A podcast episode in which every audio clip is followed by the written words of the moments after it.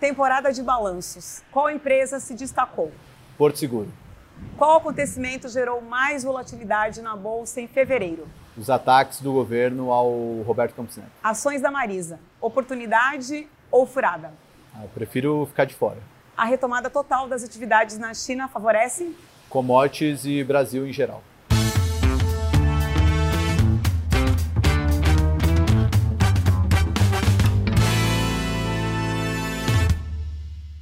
Olá, estamos começando o Papo Café e Lucros no mês de fevereiro de 2023. A conversa de hoje acontece aqui no Café Hotel, no bairro de Pinheiros, em São Paulo. E eu tenho o prazer de receber o Tiago Salomão, que é analista de ações e criador do projeto é, Market Makers. Tudo bom, Tiago? Seja bem-vindo. Obrigado, Giovana. Obrigado pelo convite. Prazer te receber aqui. Todo meu. Bom, fevereiro tivemos carnaval, desdobramentos novos aí, né, de Americanas, governo Lula com duras críticas ao, ao Banco Central, é, infelizmente tragédias climáticas e humanas, né, que afetaram bastante, né, várias é, regiões, né, do mundo e aqui também no Brasil. É, o que, que você destaca como um, um fator que mais causou volatilidade na bolsa de valores? Sim, o, o mês de fevereiro começou com uma régua um pouco alta, né? Porque em janeiro a gente teve um mês positivo para os mercados, né? Principalmente porque lá fora a gente teve uma diminuição das apostas de que os juros iriam subir tanto, lá nos Estados Unidos principalmente, né? E fevereiro isso mudou um pouco, né? A economia tem trazido dados mais fortes tanto nos Estados Unidos quanto na Europa. Isso voltou a acender a chance de alta de juros lá fora. Então, o, a mãe de todos os mercados, né, que é o juro americano, e isso pega também na Europa e na Ásia, isso acabou afetando os mercados como um todo em fevereiro. Além disso, tivemos no Brasil, como você falou, essa tensão entre Banco Central e governo Lula, é, críticas duras ao patamar da taxa de juros, começa a se falar de mudança de meta de inflação, é, muito ruído e pouco sinal, né? Porque não, até agora a gente não viu nenhum estudo técnico, nada embasado para justificar uma mudança de meta.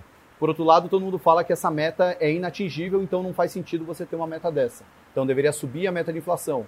Mas qual é o efeito disso? O presidente do Banco Central já bateu o pé sobre isso. Então isso tudo tem causado bastante volatilidade.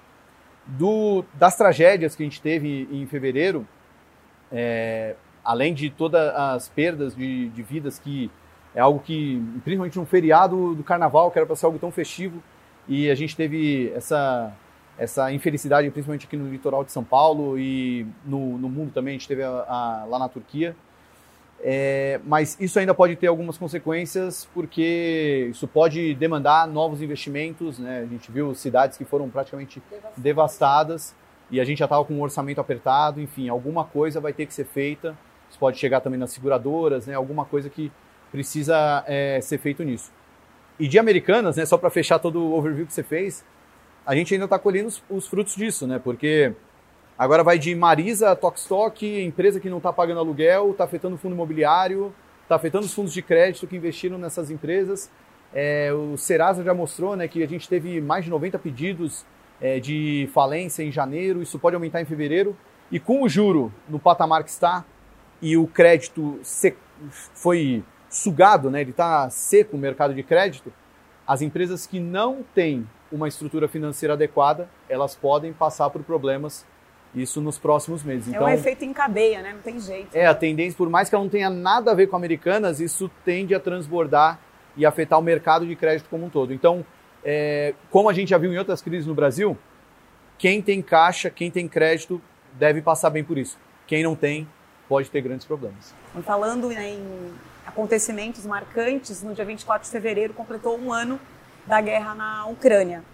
Esse conflito ainda entra no radar dos investidores? É, que setores que, que se colocam aí como atenção ou é, positiva ou negativamente, né? Assim, um, um evento como esse, ele já tem uma uma nuvem no, no mercado no contexto geopolítico, né? A gente está falando ali é, de é, não só dois países, mas que afetam toda uma relação é, entre vários países.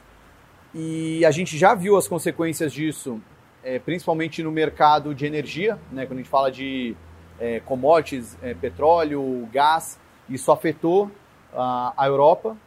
Chegou a ser um grande problema no passado. Agora os preços caíram, então isso parece que deu uma amenizada, mas isso continua ainda no radar. Mas fora essa tensão geopolítica ainda não foi resolvida, né? Então isso, ah, sim, hoje parece que a situação está um pouco mais calma por estar tá menos noticiada. Mas vamos lembrar que a gente chegou a falar de possibilidade de um, é, uma atividade nuclear ali, chegar a atribuir 10% de chance dessa guerra escalar para uma atividade nuclear e até um relatório de análise fez isso lá no, né, no, nos Estados Unidos. E então, assim, é um evento que não tem como você tirar do radar, mas obviamente ele acabou perdendo mais peso até pelo, pela queda que a gente viu no preço das commodities. Mas isso sim fica no radar. As empresas mais impactadas, né, empresas do setor de energia, empresas de alimento, é, e isso acaba tendo uma reação em cadeia. Né? Na, na Europa, a indústria automobilística, a indústria de semicondutores é muito importante, isso tudo acaba tendo um efeito causado pela guerra. Está menor a temperatura, mas ela ainda não dá para você tirar isso do radar dos investidores. E com o risco cambial no radar, faz sentido é, tomar posição é, em renda fixa no exterior? Então, é, olhando para câmbio, o, tem muita gente que considera esse dólar aí perto de 5,10, 5,15 até comportado, perto do que ele poderia estar né, diante do, do cenário complexo.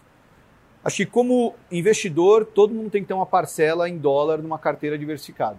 Se esse dólar vai ser fundo cambial de fato, né? Você compra a cota de um fundo que vai acompanhar a taxa de câmbio, seja em ações internacionais ou seja em renda fixa em dólar, aí vai meio do perfil do investidor. Talvez um, uma pessoa mais conservadora que já gosta da renda fixa brasileira pode ir para renda fixa em dólar, melhor do que investir direto em ações, até porque ações lá fora não está um cenário tão promissor. Mas se tem uma coisa que o Brasil tem muito, bo muito boa assim e dá para competir com o estrangeiro é a renda fixa.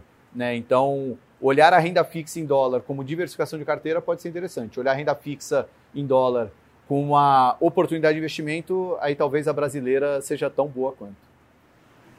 Agora, pensando num cenário mais de curto prazo, até curto médio prazo, qual ação você tira da carteira em março? Olha, a gente, na nossa carteira lá no Market Makers, a gente não fez nenhuma mudança muito brusca, mas o que a gente tem evitado um pouco. É, a gente já começou o ano distante de estatais e é um setor que, inevitavelmente, a gente deve olhar bem de longe. Assim, tudo... Mesmo, só um parênteses rápido, mesmo com um bom resultado aí de Banco do Brasil? Então, é, eu acho que o resultado dele reflete o que foi feito. O preço da ação vai sempre refletir o que vai vir. Então, tudo tem seu preço, né? Dependendo, o Banco do Brasil está barato, mas ele pode ficar ainda mais barato. Então, talvez é, seja melhor esperar até em outros setores. É, ou em empresas do mesmo setor, né? Você falou do Banco do Brasil, a gente gosta muito do Itaú. É, não é uma pechincha em relação ao Banco do Brasil? Não é, mas... É, mas a minha provocação foi porque você falou das estatais. É, mas diante do resultado que o Itaú trouxe, é, ele está, na nossa visão, muito barato diante desse cenário tão complexo que a gente vê então, uma empresa super sólida, com resultados consistentes, melhores que os concorrentes, ele está num preço atrativo dentro desse cenário. Mas só voltando para a sua, sua, sua pergunta, a gente não tirou nenhuma ação, mas agora está cada vez menos convidativo o setor de varejo. Né? Eu acho que o, o varejo, como uma. olhando de uma maneira macro, ele já tende a ser impactado por um juro mais alto, menor confiança, impacto na renda e com o que aconteceu com Americanas, e a gente vê é, agora pegar a Marisa, pegar a Tokstok, pegar outras empresas do setor, a gente começa a olhar de uma maneira mais seletiva. As coisas tendem a piorar nesse setor. A gente tem uma preferência ali, mas até a nossa preferida a gente deu uma bela diminuída na carteira, a gente ainda tem, mas a gente prefere olhar de uma maneira mais distante para esse setor, porque as coisas podem é, complicar um pouquinho ainda no Brasil. É, um pouquinho não, né? acho que pode ficar até mais tenso nesse setor. Você tiraria todas, todas as varejistas nesse momento, então? É, a gente tem, até para. A que a gente gosta muito é a Renner. É, eu acho que a, a Renner é aquele tipo de empresa que a gente gosta porque ela já viveu vários Brasis nesse, ciclos, né? nesses, sei lá, 20 anos, 20 e poucos anos que ela tem de bolsa, ela já pegou diferentes moedas, diferentes presidentes, diferentes momentos e ela conseguiu entregar resultados consistentes. Ela é um, uma empresa fora da curva ali no varejo, mas até ela tem tido dificuldades, não só no, no operacional principal dela, que é o vestuário, como também na parte financeira. Né? Então, a gente deu uma diminuída nela. A gente gosta ainda muito dela, mas acho que é um setor aí que pode ter uma dificuldade maior ali é, antes de voltar a melhorar.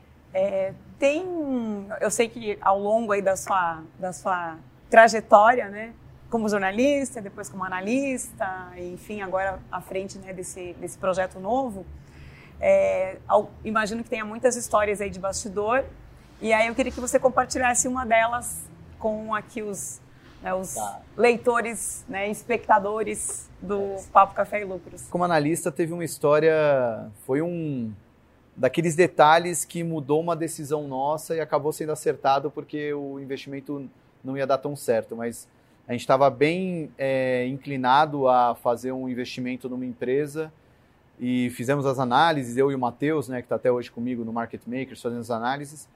E depois de analisar, conversar com muita gente, a gente teve uma reunião com o CEO e com o diretor da empresa, diretor de RI.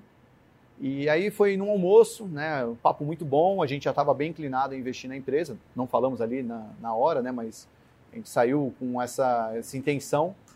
E aí o diretor falou, nossa empresa está indo muito bem, estou bem empolgado com o que a gente vai ter nesse ano. É, isso aí acho que foi lá para 2019. E, pô, mas só uma pena que eu tive que vender boa parte das minhas ações. Eu, pô, mas como assim?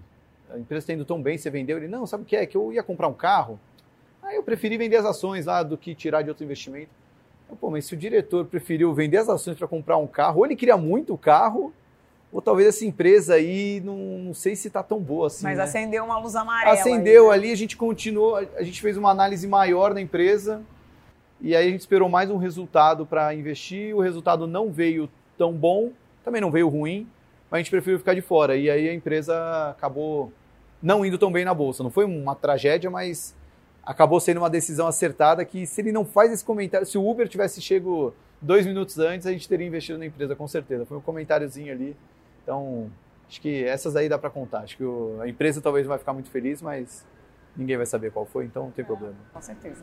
Muito bom. Thiago, muito obrigada. Pô, valeu, Giovana. Obrigado pelo convite. Um prazer recebê-lo aqui no Papo Café e Lucros e até breve. Até mais. Obrigada a você também pela companhia. Nos vemos no fechamento de março. Até lá.